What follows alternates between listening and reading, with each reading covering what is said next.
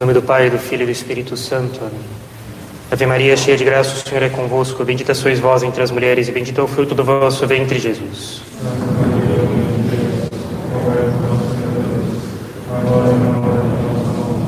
Podem sentar, por favor.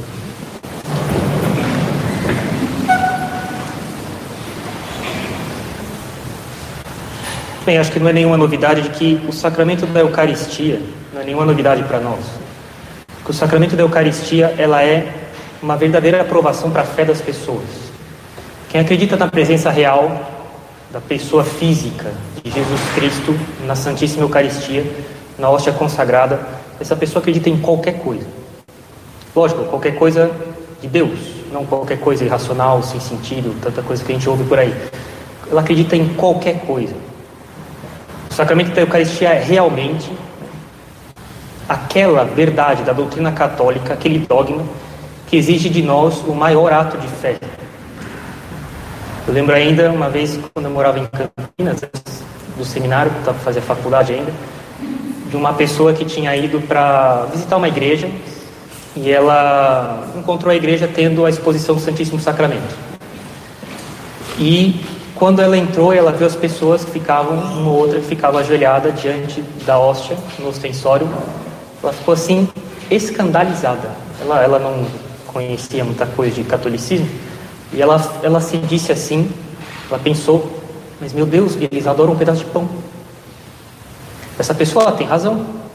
Humanamente falando, é isso que a gente faz. Se não fosse dado para nós uma outra luz que tornasse certo para nós que parece pão, mas não é mais pão, de fato, diante dos olhos humanos, é isso. A gente adora um pedaço de pão. Quem acredita na presença real de Jesus Cristo na hóstia acredita em qualquer coisa. É por isso que é, é, é surpreendente, já vai tratar disso, que nós tenhamos fé na Eucaristia e a gente duvide da providência do cuidado que Deus tem pelas nossas almas, ou da bondade de Deus. A gente já vai chegar lá. É, definitivamente, então, né, a nossa adesão à presença real de Nosso Senhor na hóstia é a marca mais clara de que a gente tem fé. É o dogma que, de fato, coloca em xeque a adesão da inteligência à doutrina católica. Esse é o problema.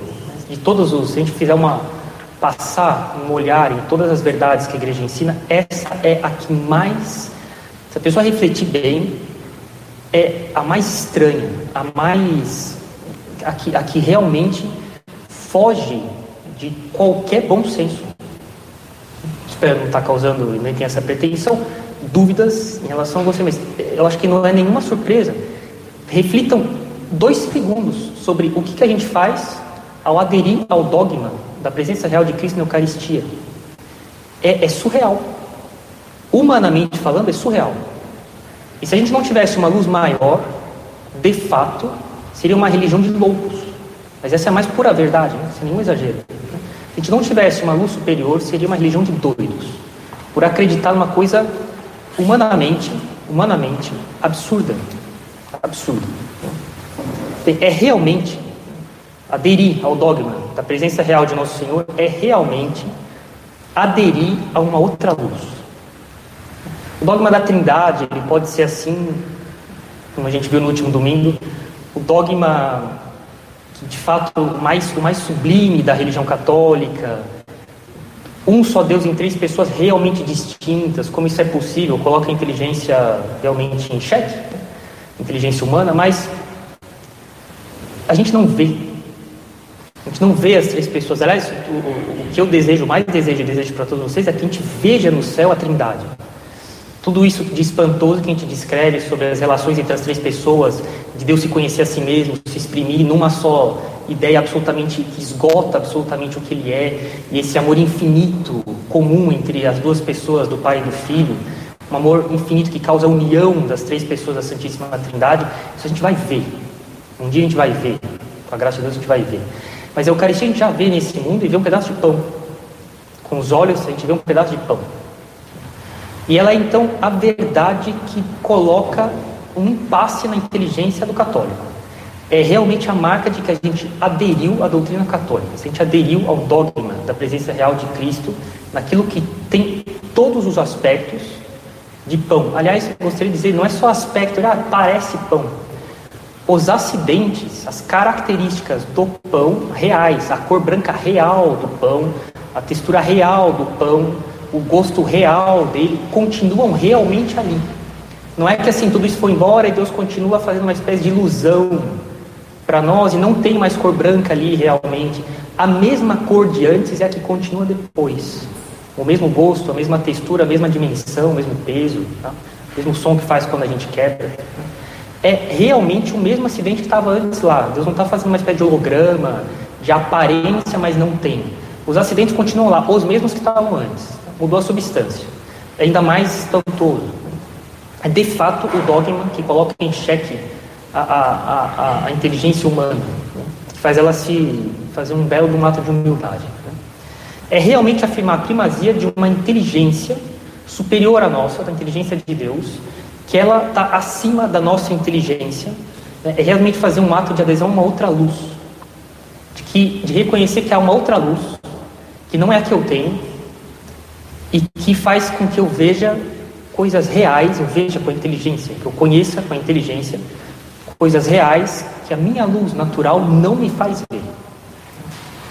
E vejam, e aqui então que eu faço essa passagem para uma aplicação absolutamente necessária na nossa vida. Depois vou mostrar no final a relação com a Eucaristia. Né? Uma coisa é ter fé, outra coisa é exercê-la em atos. Todos os católicos, né, eles creem naquilo que ensina a igreja. A gente faz, fala isso nos atos de fé que a gente recita no nosso devocionário.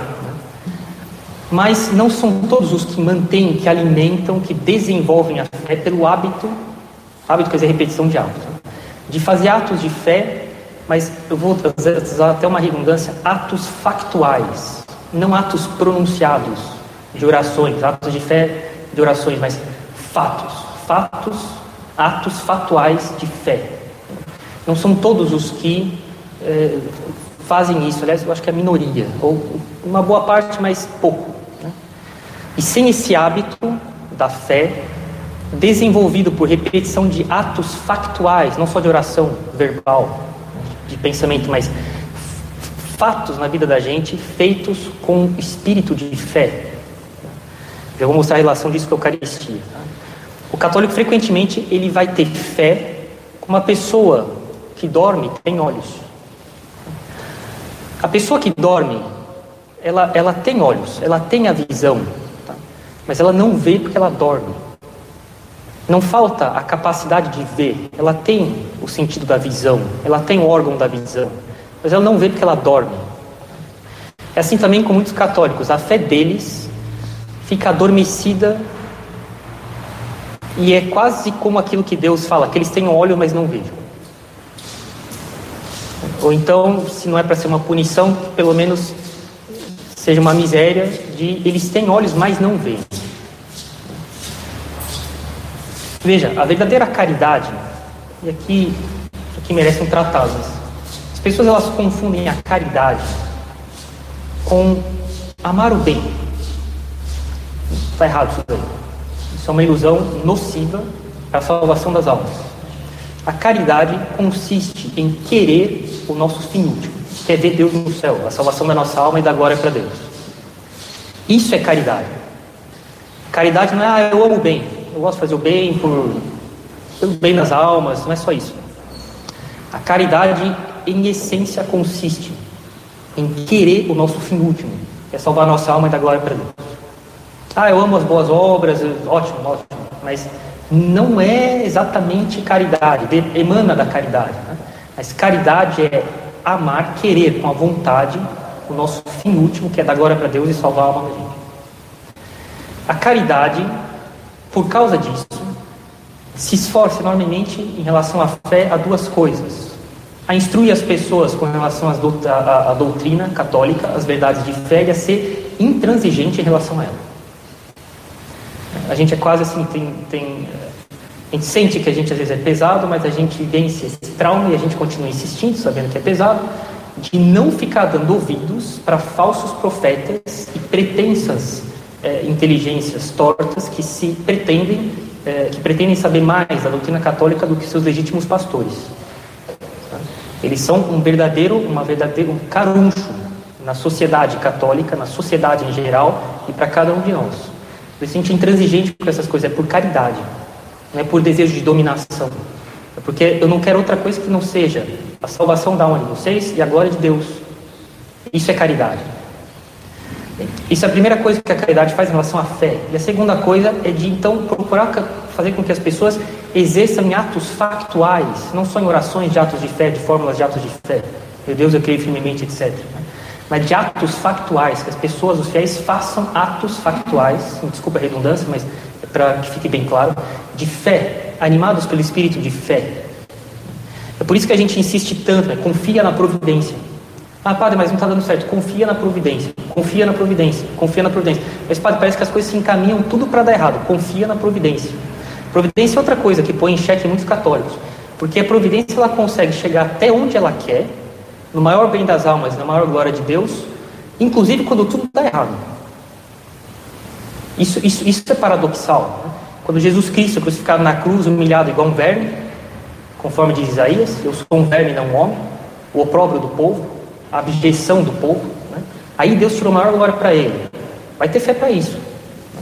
A, a, a, providência é outro grande checkmate na, na inteligência dos católicos.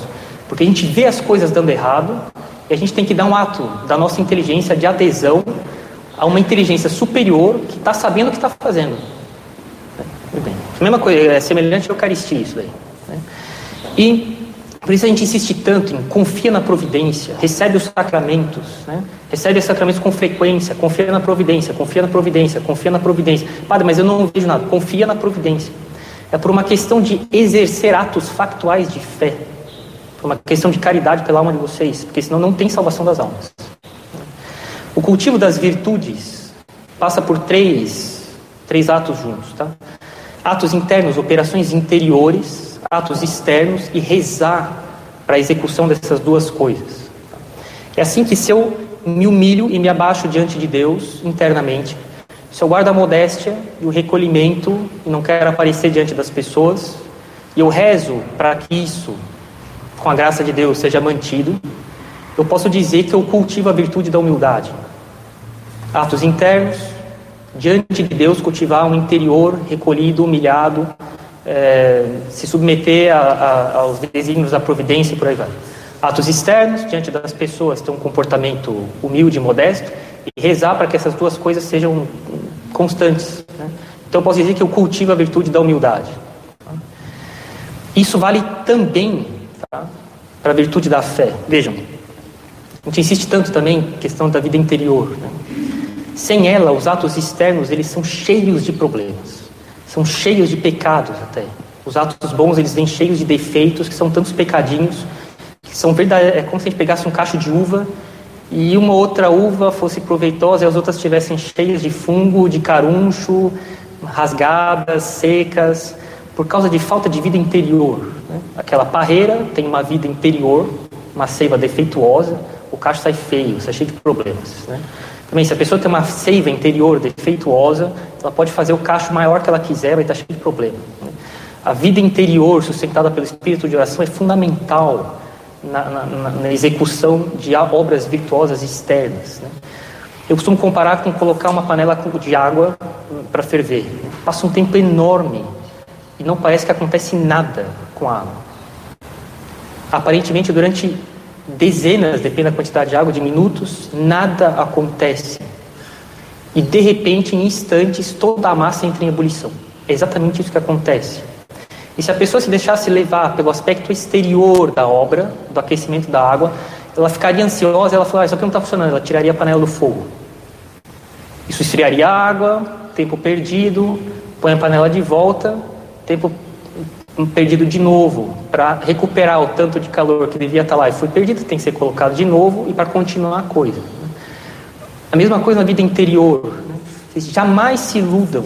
Ou a gente passa um longo tempo da nossa vida cultivando um aumento de energia interior por vida de oração, de recolhimento, pedindo a graça, se esforçando para ter um interior retificado, as obras exterior, exteriores nunca aparecerão, ou quando aparecer, elas vão ser cheias de defeitos. Tá? E é por isso, no que diz respeito à fé, a necessidade de cultivar um estado interior de espírito de fé que anime as obras cotidianas, as nossas obras cotidianas. Isso é absolutamente incontornável. Tá? E é aqui que eu quero chegar. Se eu me habituo, isso é voluntário, é uma ideia fixa que a gente deve ter. Se eu me habituo por atos voluntários, deliberadamente feitos, tá? De ver no meu próximo criaturas e filhos de Deus, de vê-los desse jeito, e não como meus colegas. Ah, meus colegas de trabalho. Ah, minha mãe, meu pai, meu irmão. São criaturas e filhos de Deus. Conheço um santo que falava, São Jerônimo de Bufo, né? morreu em Roma, o túmulo dele está lá. E falava: Eu vejo o sangue de Cristo sobre a cabeça das pessoas. É isso que é olhar as pessoas habitualmente com um espírito de fé. Se eu julgo os gestos, os fatos, os gestos das pessoas, os atos delas, os fatos que acontecem na minha vida, subiu essa luz superior à minha razão, que é a luz de Deus, que a fé me dá, de como é que a providência trabalha. Se eu desprezo o respeito humano que eu tenho uma inclinação de ter pelas pessoas, me apoiando em verdades superiores que a, que a razão, que, a, que a, inteligência, a inteligência de Deus me dá pela fé, então eu tenho espírito de fé. E eu tenho que me habituar a isso. Senão é como se eu quisesse que a água fervesse em mim, mas eu nunca estou esquentando ela, nunca estou colocando calor. É assim que a gente cultiva o espírito de fé se esforçando por deliberadamente ver as coisas a partir dessas verdades que Deus me ensinou. E não de maneira habitual, trivial. Ah, meu pai, minha mãe, meus colegas de trabalho, a gente vai sair para comer. Meus colegas, a gente conversa, meu, minha atividade. As coisas que acontecem, poxa vida, saiu errado, nada dá certo na minha vida e por aí vai. Isso mostra uma, um, um espírito de fé muito atrofiado. Muito atrofiado. Isso é muito danoso para a salvação das almas. E aqui que eu quero chegar então, que relação isso tem com a festa de hoje, quem não vê o papel capital que o dogma da presença real de Jesus Cristo tem no exercício do espírito de fé em nós e de sobrenaturalizar a visão que a gente tem da nossa vida. Um exemplo muito simples. Ah, padre, mas eu comungo com frequência e não melhoro. Primeiro que a gente pode ver, talvez, se dá para melhorar o, o a ação de graças e a preparação para a comunhão, para receber melhor as graças com mais fruto. Mas se de fato a gente recebesse na comunhão graças visíveis, que espírito de fé a gente teria na presença real de Jesus Cristo? É para ser invisível. Senão, não tem fé. O fruto a gente vai ver no dia do juízo. Agora, experimenta deixar de comungar para ver como é que vai ficar. Né? Mas a, a, a, Eucaristia ela vai mudando progressivamente as pessoas de maneira extremamente sutil. Né? Como os pais não veem da noite para o dia o crescimento dos filhos. Depois de anos eles veem que os filhos mudaram. Na vida interior é a mesma coisa com relação ao sacramento da Eucaristia. A gente muda de maneira tão sutil que nem aquela pessoa que está sendo diretamente transformada pela graça de Deus e pelo sacramento da Eucaristia, nem ela percebe nela. E de fato muda, hein? De fato muda. É por isso que a gente fala que a igreja vive da Eucaristia. Eu vi essa, essa expressão ser usada de um jeito, vista de um jeito pouco justo nesse tempo que a gente ficou sem missa com presença de fiéis. Né? Eu tenho que comungar, senão a igreja não subsiste. Imagina. Eu não sou contra a comunhão frequente, nem semanal, inclusive, se possível, todo dia. Tá? É importante ficar bem claro. Mas quando a gente vê São Luís IX comungar sete vezes por ano e seu santo que foi, e vê pessoas que comungam todo dia, até mesmo uma vez por semana, e vê que estão aquém disso, né? estão abaixo disso, bem, é necessário se a gente refletir então de que modo de fato a Eucaristia nutre a nossa vida sobrenatural. Se é pela recepção material dela ou pelo cultivo em nós do espírito de fé. Aí sim a gente se dirige ao nosso fim último de maneira absolutamente estável. Né? É nesse sentido que a Eucaristia também, lógico, nada. A recepção, não vou dizer nada, a recepção real da Eucaristia não é algo trivial, lógico. Né? Ela não é qualquer coisa simplesmente equiparável a outras, lógico, mas é necessário saber que o primeiro modo como a Eucaristia forma as pessoas é cultivando nelas o espírito de fé, fazendo com que a gente preste para Deus a homenagem de uma inteligência que reconhece uma outra inteligência, que aos meus olhos faz algo assim que humanamente falando parece algo fora da realidade, e dizer para Deus que, de, apesar disso, eu reconheço que Ele sabe o que Ele está fazendo, colocando a pessoa do filho dele debaixo da parede de pão. Esse espírito de fé que a Eucaristia cultiva em nós, que a gente deve deve tirar proveito disso quando a gente vem nas adorações, quando a gente vem nas missas. Tá?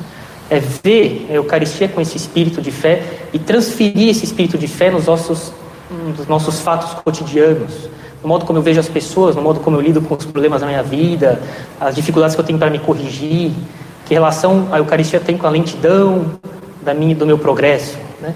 Esse espírito de fé que a gente deve cultivar a partir da nossa adesão ao dogma da Eucaristia, que assim, como eu disse, aquele dogma que mais coloca em xeque a, a confiança e o orgulho que a gente tem na nossa razão. Tá? Ela é muito útil, né? mas é necessário reconhecer que tem uma luz superior que vê mais do que a gente. Tá? e, e, e se basear na Eucaristia para alimentar a nossa vida sobrenatural e desse modo que a gente pode dizer então que a gente vive da Eucaristia. Em nome do Pai, do Filho e do Espírito Santo. Amém.